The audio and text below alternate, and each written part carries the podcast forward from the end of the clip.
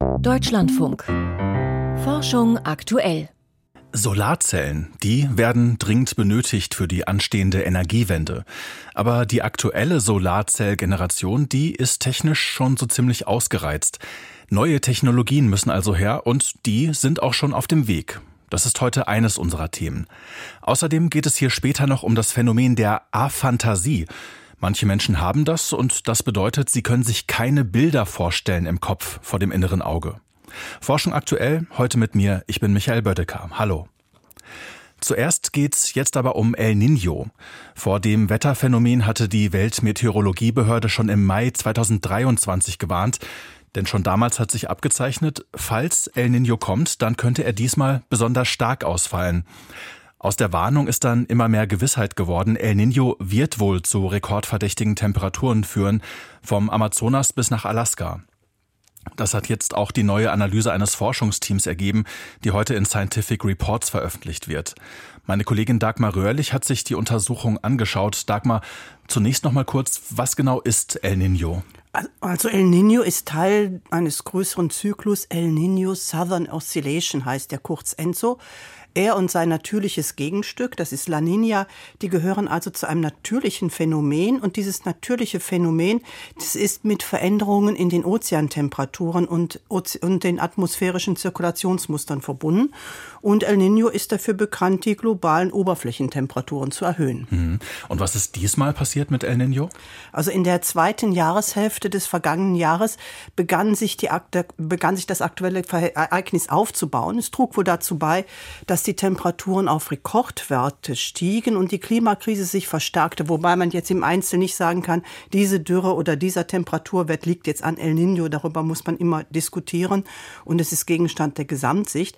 Aber klar ist, wann immer es so mehr oder weniger alle vier Jahre zu einem El Niño kommt, dann kann es zu extremen Wetterereignissen kommen, also sintflutartige Niederschläge, Stürme, Dürren, das sind so die Folgen, die bekannt sind. Und was sagen die Forscher jetzt für den aktuellen El Niño voraus mit dieser neuen Untersuchung?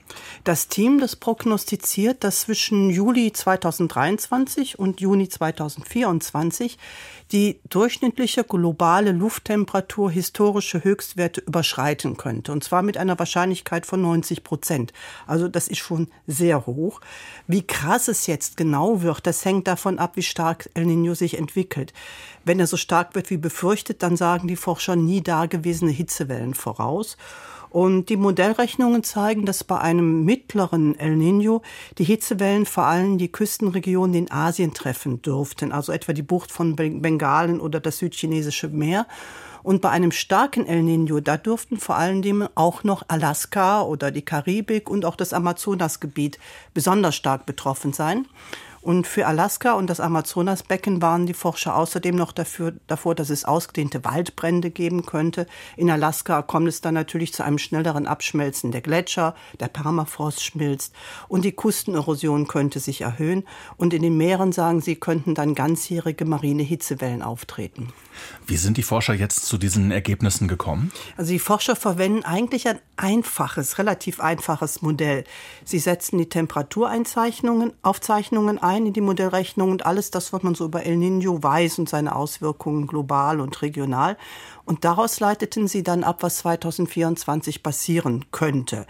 Die erste Einschätzung ist das nur. Wo sie liegen in den kommenden Wochen und Monaten die wirklich die regionalen Hotspots. Das ist wichtig, weil man sich dann darauf vorbereiten kann. Vor allen Dingen, wenn es dazu kommt, dass alles so schlimm wird, wie man befürchtet.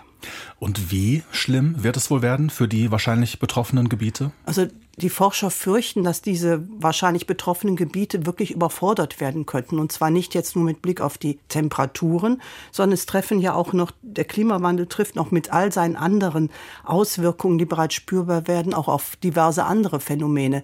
Nimmt man jetzt mal die, Meer, die Küstengebiete, da sagen die Forscher, gut, es gibt eh mehr, mehr und stärkere Stürme und dann haben wir noch den von Menschen verursachten Meeresspiegelanstieg und darauf käme dann jetzt noch die Auswirkung von El Niño.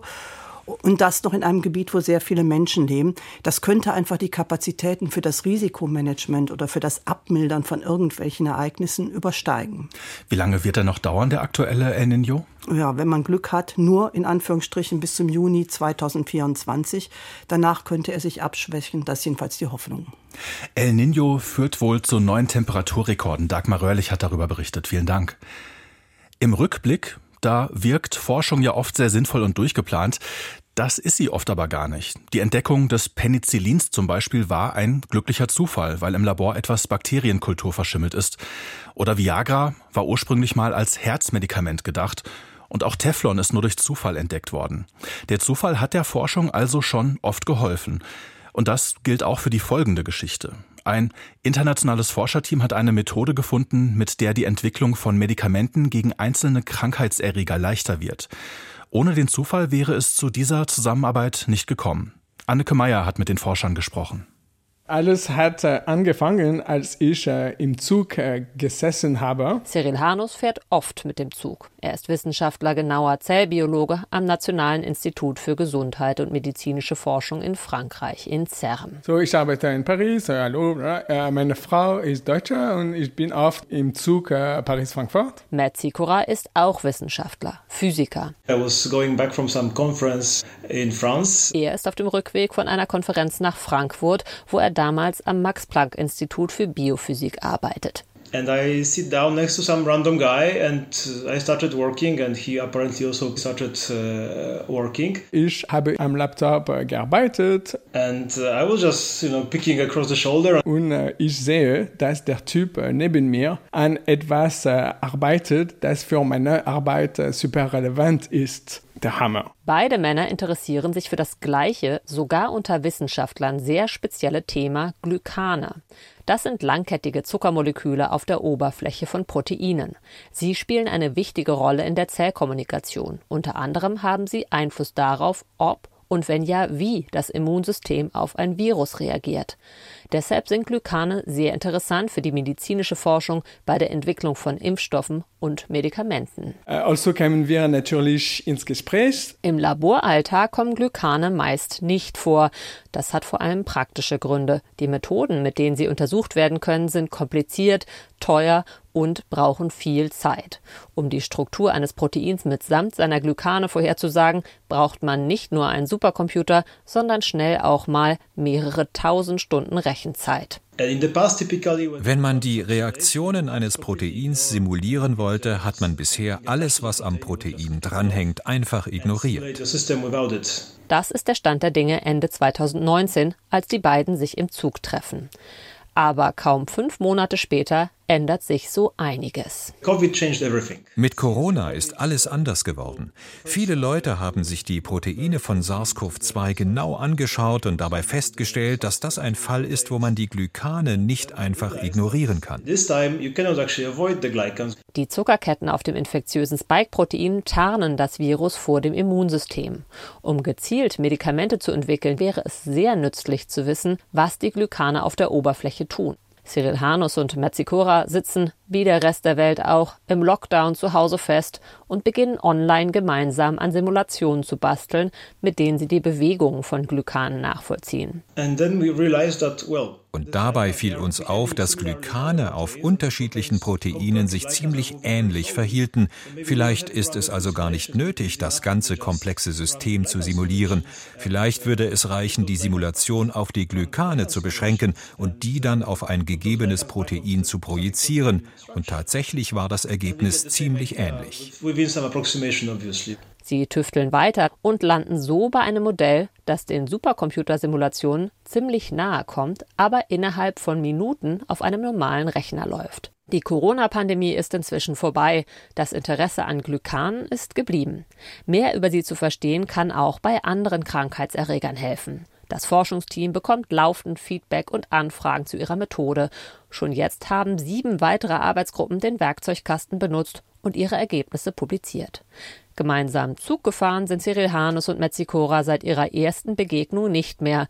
Sie wohnen in unterschiedlichen Städten und sehen sich selten. Zusammen arbeiten, Das tun sie aber immer noch. Ich verbringe viel mehr Zeit äh, auf WhatsApp äh, mit Matt als mit äh, meiner Frau. Und ich hoffe, sie ist nicht eifersüchtig.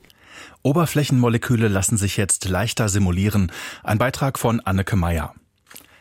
Solarzellen sind schon eine tolle Sache. Einfach aufstellen, die Sonne draufscheinen lassen und schon hat man Strom. Das funktioniert schon lange, aber es könnte noch besser funktionieren. Und zwar, wenn noch mehr von der Energie im Sonnenlicht genutzt wird. Das wäre gut, denn bis 2040 sollen 400 Gigawatt Photovoltaikleistung in Deutschland installiert werden. So steht im Erneuerbare Energiengesetz. Das wäre dann eine Verfünffachung von dem, was wir heute haben. Je effizienter Solarmodule sind, desto weniger davon braucht man und auch weniger Fläche. Welche Steigerungen in den nächsten Jahren zu erwarten sind, darum ging es gerade beim PV-Symposium im Kloster Banz. Ines Rutschmann war für uns auf der Tagung in Oberfranken. Vor zehn Jahren hatte ein Solarmodul aus Silizium in der Regel rund 300 Watt Leistung. Heute sind 400 Watt Module Standard. Dabei hat sich äußerlich gar nicht viel verändert. Die meisten Module bestehen nach wie vor aus mehreren Dutzend Solarzellen aus kristallinem Silizium, die über Metallstreifen miteinander verbunden sind und von Glasscheiben und Folien geschützt werden. Aber ihr Wirkungsgrad ist stetig gestiegen. Im Schnitt um 0,5 Prozentpunkte pro Jahr, sagt Holger Neuhaus, Abteilungsleiter Modultechnologie am Fraunhofer Institut für Solare Energiesysteme.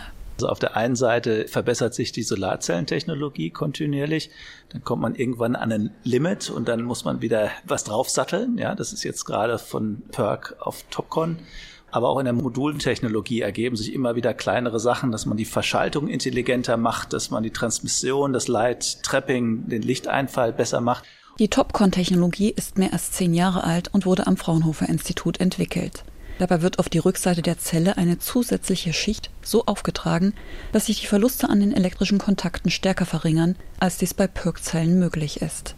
Um mehr Licht in die Zellen zu holen, ist ein Schritt dass man zu runden Drähten gegangen ist, um die Solarzellen zu verbinden, anstelle von Flachdrähten. Und diese Flachdrähte, die reflektieren halt, hat man einen Spiegel sozusagen. Und so ein runder Draht hat die Eigenschaft, dass er in alle Seiten das Licht reflektiert und dann kommt es zur Glasfläche zurück und wird dann wieder in die Solarzelle reflektiert. Die kontinuierliche Erhöhung des Wirkungsgrads von Solarmodulen wird so weitergehen. Da ist sich der Wissenschaftler sicher. Pro Jahr ein halber Prozentpunkt mehr. Aber das nächste Limit ist in Sicht. Eine Solarzelle aus Silizium hat einen theoretisch maximalen Wirkungsgrad von rund 29 Prozent. Ein Modul aus den besten Zellen kann vielleicht auf 26 Prozent kommen und davon sind die Fabrikate im Markt heute nicht mehr weit entfernt. Deshalb arbeiten Wissenschaft und Industrie seit Jahren daran, zwei kostengünstige Solarzellen aus unterschiedlichen Halbleitern zu einem Tandem zu vereinen. Zusammen können sie unterschiedliche Wellenlängen besser nutzen und mehr Lichtenergie in Strom umsetzen. Die favorisierte Kombination ist eine Solarzelle aus Perovskiten, die auf eine aus Silizium gesetzt wird. Die bisher beste im Labor gefertigte Tandemzelle aus Silizium und Perovskit ist gerade mal so groß wie eine Briefmarke, aber sie erreicht 33 Prozent Wirkungsgrad, deutlich mehr als handelsübliche Solarzellen. Auf dem Weg in die Massenfertigung sind nun noch drei Aufgaben zu lösen, sagt Michael Powalla, Leiter des Geschäftsbereichs Photovoltaik am Zentrum für Solarenergie und Wasserstoffforschung Baden-Württemberg, kurz ZSW. Es müssen die Prozesse skaliert werden auf hohen Durchsatz, auf große Flächen. Es muss gleichzeitig der Wirkungsgrad, den man bei sehr hohen Werten hat, auf einer Pixel- oder Quadratzentimetergröße auf Quadrat-Dezentimeter, also mindestens Wafergröße, vergrößert werden. Und es muss eine Stabilität nachgewiesen werden. Perovskite haben die Photovoltaikbranche geradezu elektrisiert. Die Materialien sind kostengünstig, in großer Menge verfügbar und ihre Verarbeitung zu Solarzellen ist einfach. Obendrein konnte der Wirkungsgrad in kurzer Zeit stark erhöht werden. Michael Powalla hält es sogar für denkbar, dass Solarzellen aus Perovskiten eines Tages jene aus Silizium ersetzen. Wenn der Perovskit so effizient ist in der Fläche, wie er jetzt im Quadratzentimeter ist, und wenn er so stabil ist, dass er Siliziumzelle in 30, 40 Jahren nicht kaputt macht, kann es auch dazu führen, dass man eines Tages die Siliziumzelle eigentlich nicht mehr braucht. Das ist nicht ausgeschlossen und das macht das Materialsystem auch so unglaublich spannend, weil man mit ganz wenig Material, mit ganz niedrigen Temperaturen, mit ganz wenig Energieeinsatz diese Wirkungsgrade zumindest mal auf einem Quadratzentimeter zeigen konnte. Das gab es bisher noch nie. Effizientere Solarzellen für die Energiewende, ein Beitrag von Ines Rutschmann.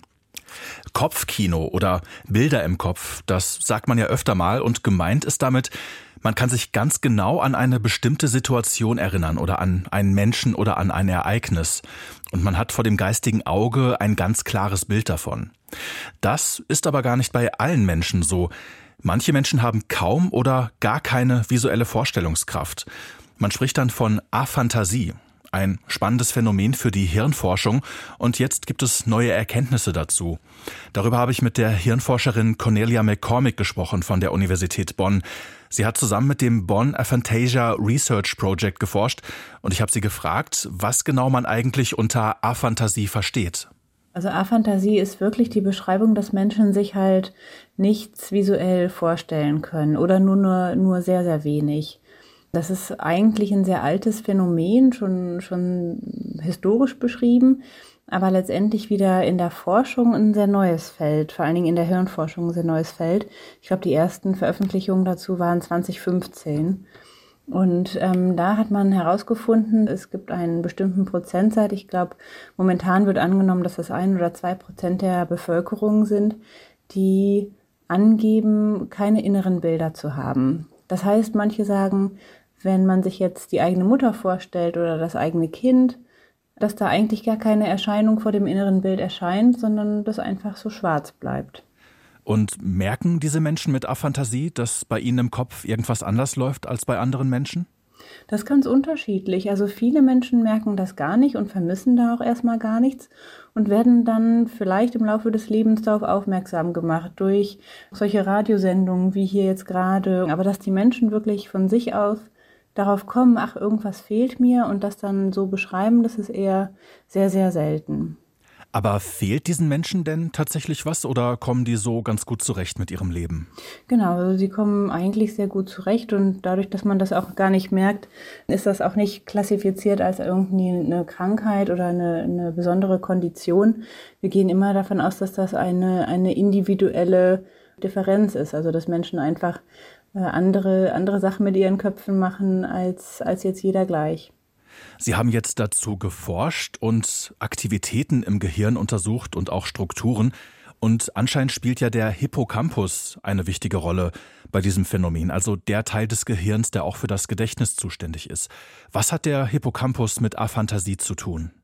Also eigentlich komme ich aus dem Bereich der Gedächtnisforschung. Mich interessiert vor allen Dingen, wie Menschen sich zurückerinnern können an autobiografisches Material, an persönliche Ereignisse. Bei Sehenden oder bei Non-Aphantasten ist häufig der Hippocampus da sehr zentral mitbeteiligt. Das ist so die Gedächtnisstruktur in unserem Gehirn und vor allen Dingen auch aktiviert, wenn es um autobiografische Materialien geht. Und wir haben gefunden, dass bei den Aphantasten, dass der Hippocampus weniger aktiviert ist als bei Nicht-Aphantasten. Dafür aber der visuelle Kortex eigentlich mehr aktiviert ist als bei den Nicht-Aphantasten. Was bedeutet das jetzt? Also wer besser bildhaft denken kann, der hat auch ein besseres autobiografisches Gedächtnis und andersherum, wer das nicht kann, der kann sich auch schlechter erinnern an Dinge aus dem eigenen Leben? Genau, das ist so erstmal die Schlussfolgerung, die wir von unserer Studie gezogen haben. Natürlich ist das nur eine Studie und man muss das noch, noch mehr untersuchen, aber genau, letztendlich geht es darauf hinaus, dass wenn keine inneren Bilder vorhanden sind oder nur wenig, dass dann auch das autobiografische Gedächtnis schlechter ist. Kann man das denn irgendwie ändern? Kann man das trainieren, wenn man Aphantast ist, sich eben doch Dinge besser bildlich vorzustellen? Ja, das ist eine spannende Frage. Das wäre so eine Fragestellung, die wir jetzt in der Zukunft angehen möchten. Wie kann man eigentlich das visuelle Vorstellungsvermögen verbessern und wird dann auch das autobiografische Gedächtnis besser? Sagt Hirnforscherin Cornelia McCormick von der Universität Bonn. Wir haben über neue Erkenntnisse zum Phänomen der Aphantasie gesprochen. Und jetzt kommen hier noch die aktuellen Meldungen aus der Forschung, heute mit Friederike Walchner-Seri. Ein neu entdeckter Ionenkanal beeinflusst, wie wir Berührungen wahrnehmen. Elkin 1 ist damit erst der zweite Ionenkanal, der nachweislich an unserem Tastsinn beteiligt ist.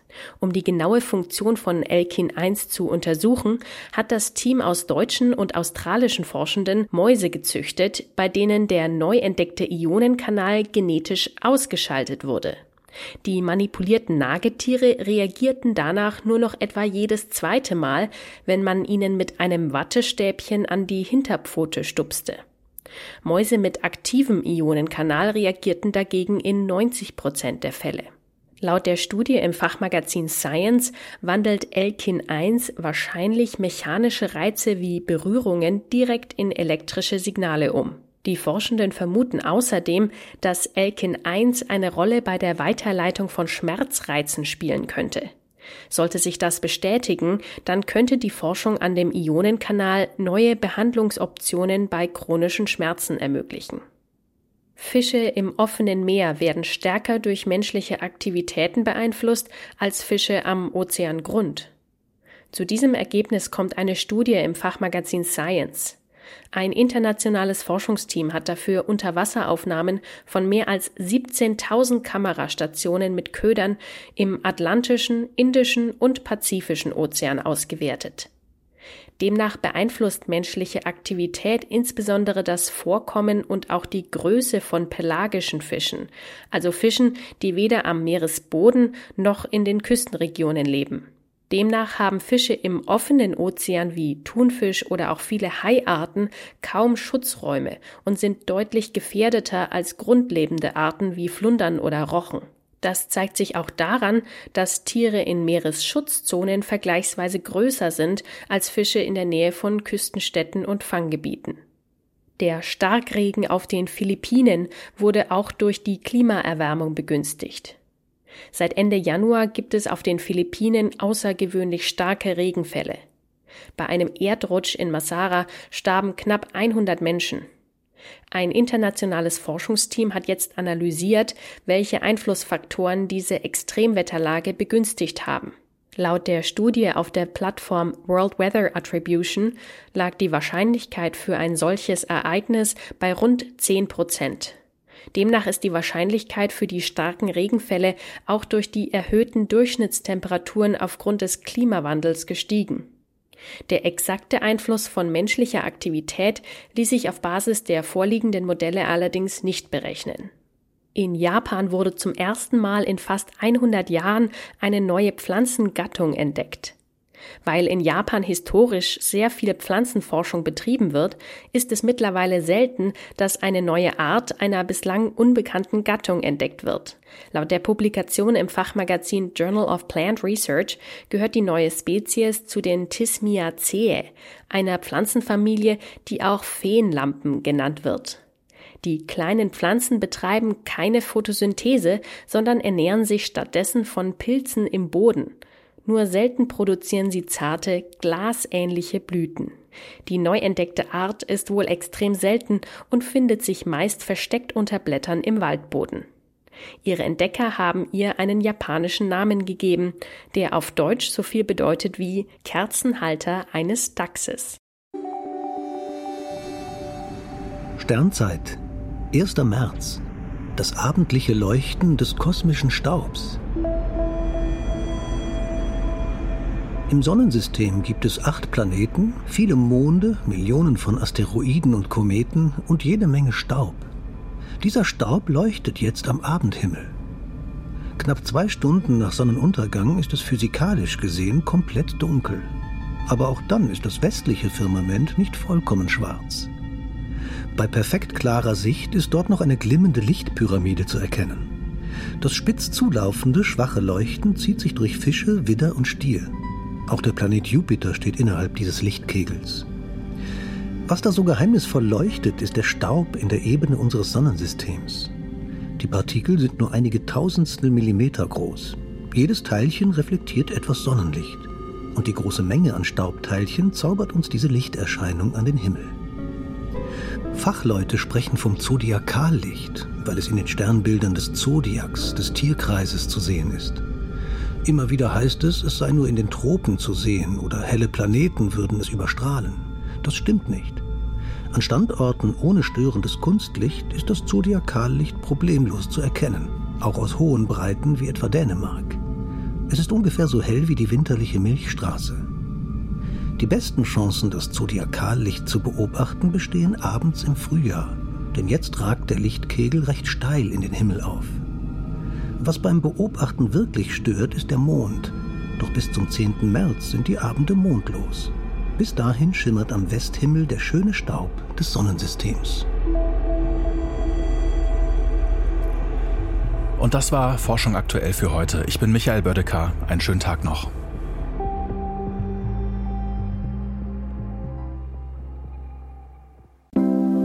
Hörtipp. Ich bin Sophie Stiegler. Und das ist Deep Science, der Wissenschaftspodcast. In dem tauchen wir ab in die Tiefen der Forschung. In unserer dritten Staffel geht es um nicht weniger als das Überleben des Planeten. Die Arktis schmilzt, Wälder werden zu Wüsten, Korallenriffe sterben. Und wir müssen retten, was zu retten ist. What happens in the Arctic doesn't stay in the Arctic. In fünf Folgen erzählen wir die Geschichten von Menschen, die fest daran glauben, dass sie mit ihrer Idee den Zusammenbruch der Ökosysteme noch aufhalten können. Aber funktionieren die auch? Wer rettet die Erde? Die neuen Folgen von Deep Science gibt's in der DLF Audiothek App und ab dem 6. März überall da, wo es Podcasts gibt.